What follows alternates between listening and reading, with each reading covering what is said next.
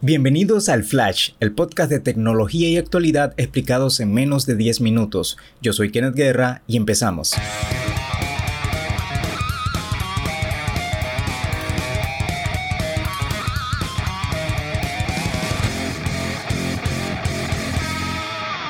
Y empezamos el día de hoy con una excelente noticia para todos esos usuarios que aún utilizan WhatsApp. No, mentira, todos sabemos que todos utilizamos WhatsApp de X o Y motivo. Entonces, eh, WhatsApp ya habilitó una opción que es para evitar que te añadan a grupos que tú no quieres estar. O sea, tú vas, eh, tú primero que todo tienes que actualizar tu WhatsApp. Eh, cuando vi la noticia lo habían habilitado primero en la versión beta, pero al parecer ya está global. Ya ya está llegando de manera gradual a los usuarios, por lo que solamente anda actualizando tu WhatsApp y posteriormente si no lo tienes ahorita lo tendrás. Entonces, ¿qué tienes que hacer? ¿O qué hace la función? Primero te voy a explicar qué hace la función. Lo que hace la función es que tú eliges qué usuarios, ya sea que todo mundo te pueda añadir, o sea, hasta una persona que no tiene tu número, te pueda añadir a un grupo, o puedes añadir que eh, puedes configurar que solamente tus contactos te agreguen o tus contactos, excepto y pones entonces los contactos que no quieres que te agreguen a los grupos. Entonces, para habilitar esto, primero ya te dije, actualiza si no has actualizado. Lo que tienes que ir es a ajustes, pulsar en cuenta y luego en privacidad. Ahí tendrás una opción que se llama grupos y de ahí puedes poner lo que es las opciones. Entonces, eh, la opción que tenemos ahí es ya sea todos, que no, eh, no evitar invitaciones, eh, los que son los contactos que ya te expliqué anteriormente y ya los, los de excepto. Entonces es una muy buena manera de, de, controlar que nos estén, nos estén añadiendo a grupos. También anteriormente, hace unas semanas, hubo un hack, por decirlo así, pero no es como un hack.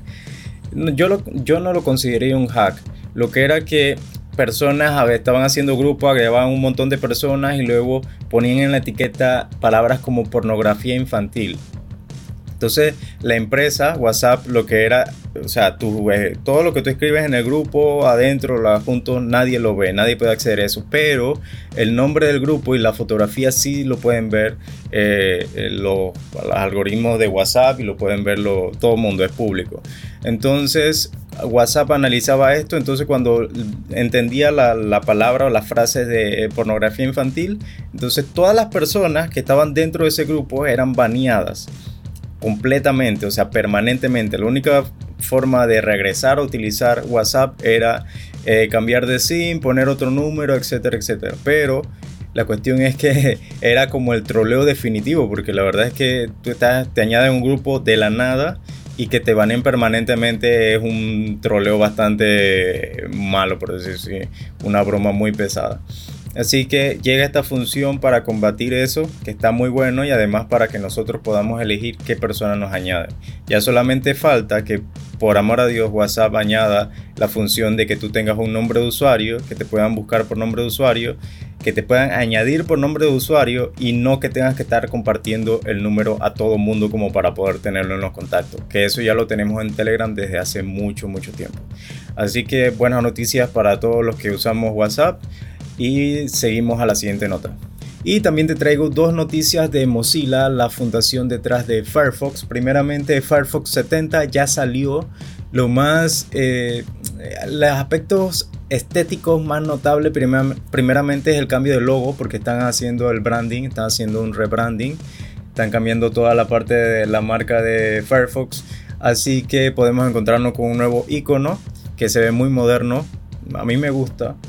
Y para las características no visibles, primeramente, Firefox 70 eh, es más eficiente a nivel energético y más rápido cargando páginas hasta un 22%, gracias a un compositor más eficiente.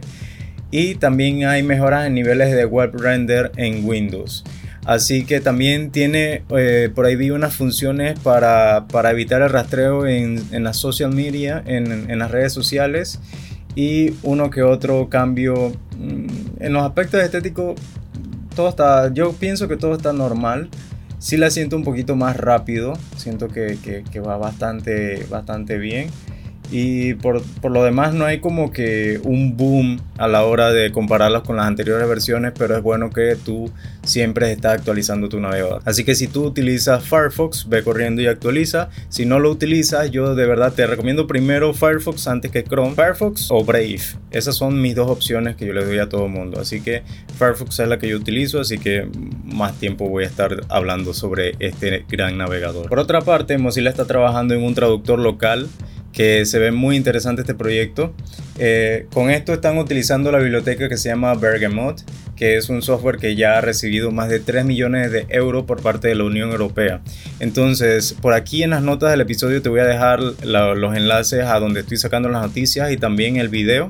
Voy a dejarte el enlace al video donde se ve la función de cómo opera este traductor.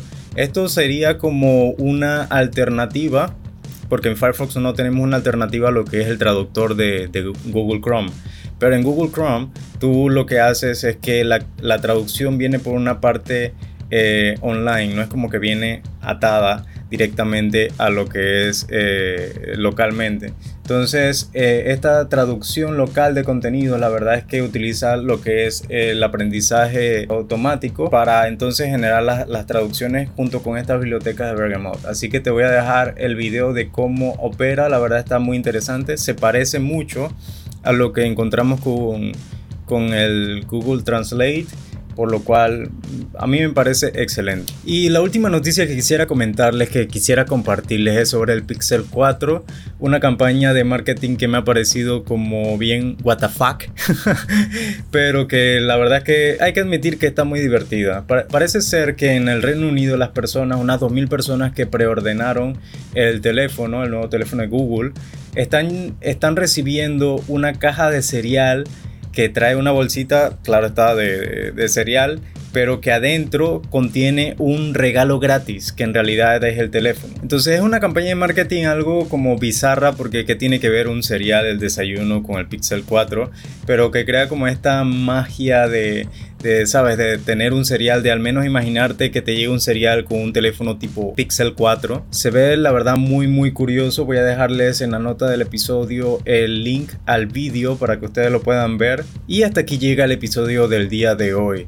Espero que le haya gustado, que le haya encantado. Este ha sido Kenneth Guerra. Recuerda visitarnos en safeshadow.com. Este podcast pertenece a ese sitio web donde puedes encontrar artículos sobre tecnología, Linux, cultura, entre otras. También puedes escuchar nuestros otros podcasts, tanto Punto y Coma, que es un podcast de entrevistas, de cultura, opinión, y también Safe Shadow Podcast, que es un podcast de tecnología, ya explicándote cuestiones más técnicas. Recuerda también darnos una buena puntuación en Apple Podcast para que este podcast pueda llegarle a más personas, para que nos recomienden. Suscribirte en Spotify si no utilizas Apple Podcast y si puedes también recomendarlos a tus amigos, colegas y familiares. Así que síguenos también en redes sociales como arroba Shadow en Twitter, Facebook, Instagram. Y este ha sido Kenneth Guerra. A mí pueden encontrarme como arroba Ken Así que será hasta la próxima. Bye bye.